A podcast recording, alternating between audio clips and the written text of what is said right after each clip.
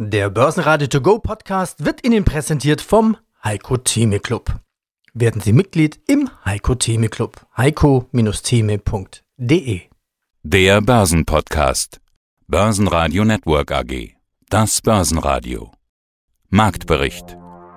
Im Studio Sebastian Leben und Peter Heinrich. Außerdem hören Sie zur Börsenstimmung Robert Halver, Leiter der Kapitalmarktanalyse der Baderbank, zu den Quartalszahlen von Gerresheimer, den Leiter der Unternehmenskommunikation Jens Kürten, zu Mittelstandsbonds Hans-Jürgen Friedrich von der KfM Deutsche Mittelstands AG und Top-Wikifolio-Trader Richard Dobitzberger aka Richie zu seiner Aktienauswahl. Die ausführliche Version dieser Interviews finden Sie auf börsenradio.de oder in der Börsenradio-App. War ja klar, dass es nicht so gut gelaunt weitergehen kann. Nach dem starken Wochenstart geht es am Dienstag wieder abwärts mit den Kursen. Der DAX verliert 0,9% auf 13.019 Punkte, hält damit aber die runde Marke von 13.000 Punkten. Der ATX in Wien verliert 1,1% auf 2.194 Punkte. Gründe für etwas schlechtere Stimmung lassen sich wie immer einige finden. Das ZEW Konjunkturbarometer hat sich überraschend stark eingetrübt, um ganze 21,3 auf nur noch 56 5,1 Punkte. Hinzu kommen schlechte Meldungen vom Corona-Impfstoff. Der US-Konzern Johnson Johnson musste seine Tests aussetzen, weil einer der Probanden erkrankt ist.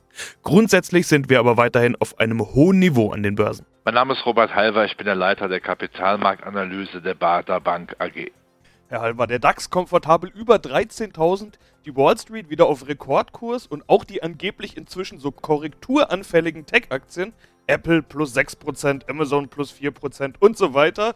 Was denn für Probleme kann man sagen? Sah zuletzt eher so aus, als würde man wenig falsch machen können an der ja, das stimmt. Wir haben natürlich Probleme. Wir haben natürlich das Corona-Thema, wir haben den Brexit, wir haben die US-Präsidentenwahl, wir haben die Frage nach einem neuen Konturpaket in Amerika, kommt es oder kommt es nicht. Also sehr viel Unsicherheit. Normalerweise spricht das nicht für stabile Kurse, aber wir haben natürlich ein ganz massives Argument, ein Killer-Argument, das alle diese Probleme wegwicht. Das ist nach wie vor die bemerkenswerte Liquiditätsausstattung der Märkte, die dazu führt, dass ja Zinspapiere so attraktiv wie eine Darmspiegelung sind. Das sorgt dafür, dass der Aktienmarkt durch weiter gefüttert wird und das hilft auch den Tech-Werten, die ja auch ein Geschäftsmodell haben, das trägt.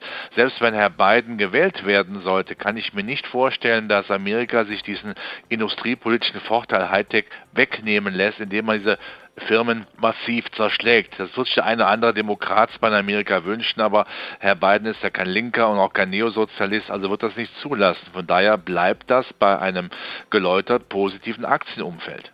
Und man muss ja auch sagen, der Schein trügt auch schon daher, dass eben diese Schwergewichte, wenn die steigen, dann steigt nun mal der Markt in den USA. Wir sehen ja heute, der DAX steigt ja gar nicht mit, macht nichts aus diesen Vorgaben. Und man muss ja noch dazu sagen, bei Amazon ist heute dieser oder läuft aktuell dieser Prime Day, also eine Sonderaktion. Da machen die Umsatz wie bescheuert und Apple bringt heute Abend voraussichtlich das neue iPhone 12. Könnte also alles auch nur Vorfreude in den Kursen sein. Und deshalb wird dieser ganze Tech-Sektor eben einfach mitgezogen. In Deutschland gibt es wenig Tech, deshalb wird da auch nichts mitgezogen. Und, jetzt will ich noch dazu sagen, solche Vorfreude in den Kursen birgt ja auch irgendwie Enttäuschungspotenzial. Also wie trügerisch ist die gute Stimmung gerade?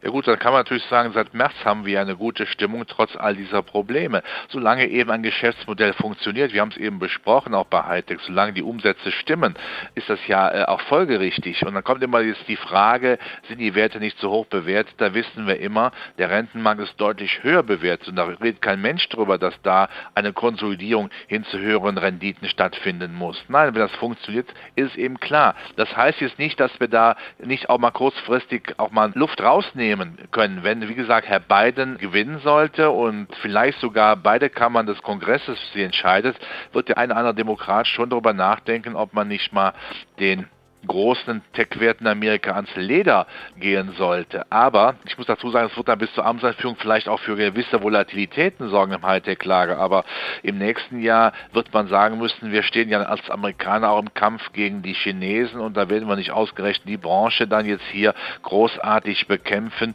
die uns ja wirtschaftspolitisch weiterbringt. Also Schwankungen ja, Volatilität ja, aber ich sehe da keinen massiven Einbruch. DAX-Gewinner gab es nur wenige am Dienstag. Stärkste Gewinner waren die Deutsche Post mit plus 0,4% sowie die Deutsche Telekom und Bayersdorf mit plus 0,3%.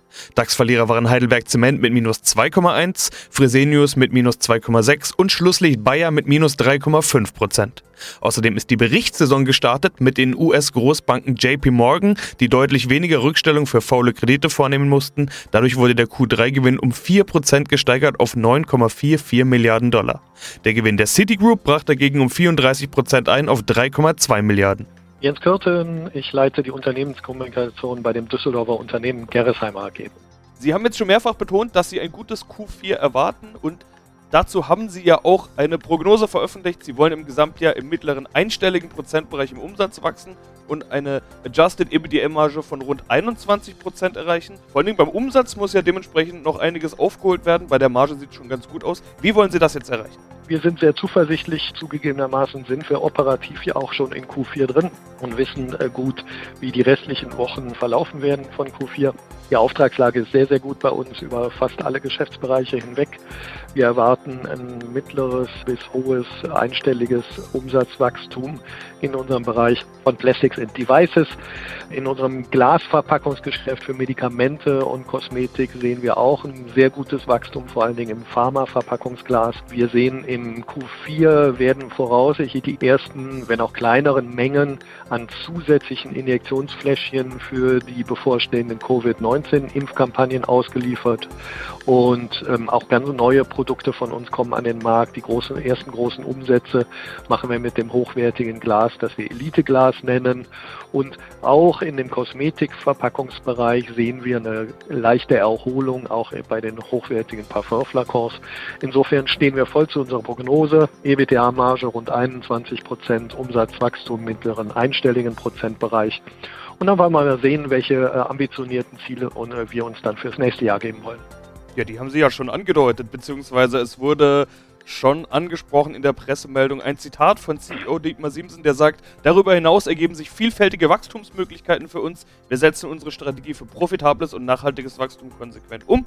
Die Ziele, die Sie formuliert haben, sind jährliches organisches Umsatzwachstum im mittleren einstelligen Prozentbereich, mittelfristig eine Adjusted EBITDA-Marge von 23% und ein jährliches Investitionsvolumen zwischen 8 und 10% der Umsatzerlöse. Das ist ambitioniert, aber doch auch klar formuliert. Wann geht's denn los, wenn Sie jetzt sagen, schauen wir mal, was wir uns für nächstes Jahr für Ziele setzen? Also natürlich bereiten wir jetzt gerade das Budget für das kommende Jahr vor, äh, sind da schon sehr weit fortgeschritten. Wir werden dann im Kapitalmarkt ein wichtiges Update geben bei dem geplanten Kapitalmarkttag am 8. Dezember. Und dann stehen im Februar unsere Jahreszahlen an und im Rahmen dessen werden wir dann unsere konkrete Jahresprognose für 21 veröffentlichen. Da will ich nicht vorgreifen jetzt. Aber wir sind sehr optimistisch, dass es noch viel mehr Wachstumsmöglichkeiten gibt, auch viel mehr Wachstumsmöglichkeiten über nur das Thema Covid-Umsatzschub durch Injektionsfläschchen-Nachfrage.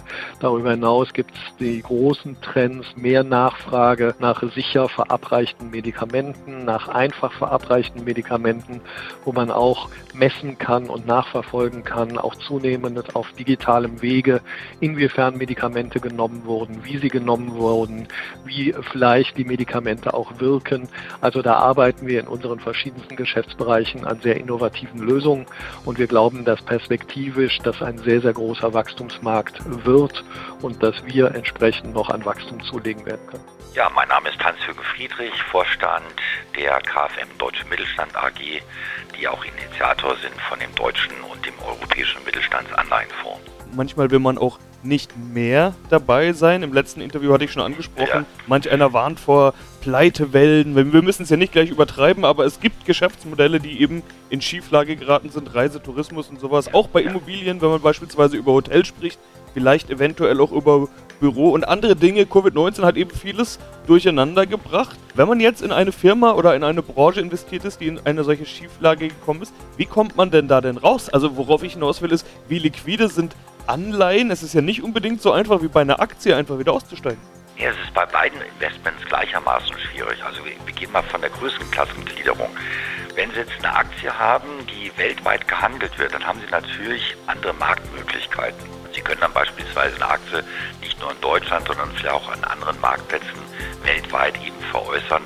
Dann ist damit in Anführungszeichen für Liquidität gesorgt. Das gleiche haben Sie auch bei den großen Anleihen, die von großen Industrieunternehmen, selbst dann, wenn sie im High-Yield-Sektor unterwegs sind. Wenn die international unterwegs sind, dann ist es am Ende eine Frage des Preises, den ich noch erhalte. Aber ich bin dann relativ schnell aus einem Investment wieder draußen. Anders bei den Mittelstandsanleihen. Hier kommt es ganz besonders darauf an, dass sie über ein gutes Netzwerk verfügen von Handelspartnern, die dann ihre Anleihe im Markt unterbringen. Und das geht eben nicht von jetzt auf gleich, wie bei den großen Anleihen, wo man dann mitunter in wenigen Stunden dann ein Portfolio mit der Anleihe leergeräumt hat.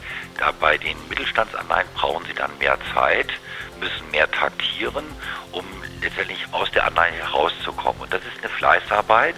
Und hier sind wir auch wieder bei so einer Besonderheit bei den Mittelstandsanleihen, diese Illiquidität, die vermeintliche, ja, wird natürlich dann auch mit einem besseren Coupon, weil dieses Liquiditätsrisiko wird natürlich auch mit eingepreist in den Coupon, wird damit auch bezahlt. Das heißt aber nicht, dass ich ähnlich wie bei einer großen Anleihe dann einfach aufs Knöpfchen drücken kann, sondern ich muss hier ganz anders arbeiten, wie beispielsweise bei großen Anleihen, die vielleicht europaweit oder sogar weltweit veräußert werden können. Ja, wollen wir mal noch mit einem positiven Schluss das Interview beenden. Es gibt ja auch genügend Beispiele von guten Mittelstandsbonds. Was gefällt Ihnen denn gerade gut? Was schauen Sie sich an? Also wir gucken uns mit großer Freude gerade die Pandion an. Ich hatte es vorhin schon mal erwähnt. Da startet jetzt ja dann auch demnächst die Anleihenzeichnung am 20.10. oder eine Euroboden, die gerade in den Markt reinkommt, auch mit einem recht ordentlichen Geschäftsmodell. Die neue Zahnradwerke Leipzig kommt mit einer neuen Anleihe, mit einer zweijährigen im Markt. Das sind alles Unternehmen, die sich mittlerweile, bis auf Pandion, das ist eine neue Adresse, aber eine wirklich gute, das sind alles Adressen, die sich im Markt auch schon ordentlich bewegt haben, auch das Vertrauen der Anleger gewinnen konnten und vor allem auch im Rahmen der Ansprüche, die Investoren haben in puncto Transparenz, regelmäßige Berichterstattung, sodass man das alles greifen kann, sind diese Unternehmen unterwegs. Das macht einfach Freude, dann auch zu sehen, wie, wenn man das mal zurückblickt, seit 2016 die Qualität der Anleihenemissionen bedeutsam zugenommen haben. Und ich blicke nach vorne. Ich gehe davon aus, dass weitere Emissionen uns in diesem Jahr noch begegnen werden, möglicherweise auch von Adressen, ähnlich wie Panion, die völlig unbekannt sind. Aber die Regulatorik macht es einfach möglich, dass mehr und mehr mittelständische Unternehmen den Kapitalmarkt kommen werden, was natürlich dann auch für viele Investoren, sei es jetzt für uns mit den beiden Mittelstandsanleihenfonds, aber auch für andere Profi-Investoren und vielleicht auch für Privatanleger, sofern sie mitmachen dürfen, dann eine Bereicherung darstellt. Ja, hallo, grüß Gott. Mein Name ist Richard Dummelsberger, in der Trading- und Social Trading-Szene besser bekannt als Richie. Ich bin eben unter anderem Wikifolio Trader und freue mich heute hier ein wenig über meine Wikifolios und vielleicht über das Trading sprechen zu dürfen. Ja, dann schauen wir mal, wo wir überall rauskommen. Erst im August hattest du ein Interview mit meinem Kollegen Sebastian und da hattest du das beste Wikifolio seit Auflage, Richies Fantech US mit 710% plus, also mit Tech- und Pharma-Werten. Auch aus beruflichen Gründen ist das ja so ein bisschen dein Spezialgebiet. Du hast ja nicht nur ein Wikifolio, du hast ja gleich acht Stück. Das ist ja unglaublich. Ich habe hab nur gestaunt. Also US Fantech 733% plus, Umbrella 660% gerundet, No Limit 1000% und 93 obendrauf. Ja, gehen wir sie nochmal durch. Was macht denn dir am meisten Spaß? Also Moderna ist drin, Beyond Meat. Ich glaube, es sind Aktien, die Medienpräsenz haben. Dann sind noch zwei andere drin, wo ich sagen muss, ja, äh, ich musste erstmal nachschauen. Man kennt sie nicht wirklich. Es sind zwei US-Werte. Planet Trio, ich weiß gar nicht, ob ich es richtig ausspreche, und Livugongo Health Corporation. Ja, genau. Was machen die denn? Also Palantir uh, Technologies ist ein Unternehmen, das ja von Peter Thiel gegründet worden ist. Der ist ja wahrscheinlich ein Begriff und Alex Karp, ein Unternehmen, das sich eigentlich im Speziellen in der Datengenerierung, in der Datenbranche äh, oder mit der Datenbranche auseinandersetzt und bekannt worden ist, ja, weil äh, es sich auf die Fahnen geheftet hat, äh, den äh, Osama Bin Laden gefunden zu haben, arbeitet hier eben insbesondere auch mit äh, äh, mit äh, Unternehmen wie dem, oder wie, mit Behörden wie dem CIA, FBI zusammen. Aber was mir hier bei Palantir besonders gefällt, ist einerseits der Name kommt ja von Herr der Ringe, die Palantiere waren ja die Steine der Weisheit, die das gesehen haben, das ganze Königreich gesehen haben. Und es ist wirklich ein Unternehmen, das im Internet Daten generiert. Und was eben mir hier besonders gefällt, es hat auch einen Zusammenhang mit der Pharmabranche.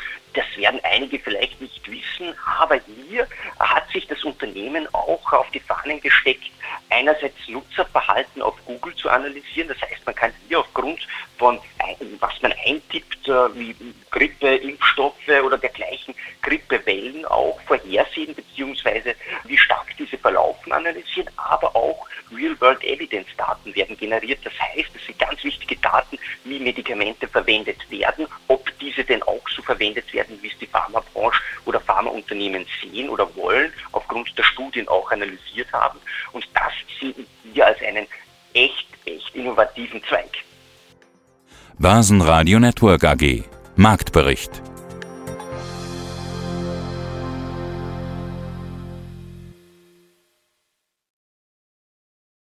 Der Börsenradio To Go Podcast wurde Ihnen präsentiert vom Heiko Theme Club.